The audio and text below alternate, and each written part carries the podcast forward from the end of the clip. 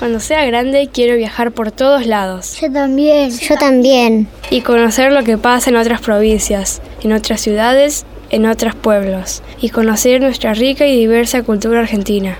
Eso es ser grande para nosotras. Conformamos una asociación de revistas culturales e independientes. Somos muchas. El 51% de las revistas culturales e independientes son del interior del país. Leerlas es una forma de viajar y de apoyarnos. La concentración del sector gráfico quiere expulsar a cada una de las revistas independientes y a cada uno de sus trabajadores. Exigimos que se derogue el decreto 1025 que consagra la concentración corporativa en la prensa gráfica. www.revistasculturales.org